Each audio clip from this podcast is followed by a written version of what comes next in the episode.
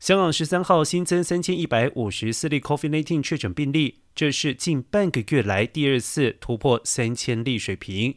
卫生官员在记者会中表示，新增个案中二百一十一宗为海外移入，其余为本土感染。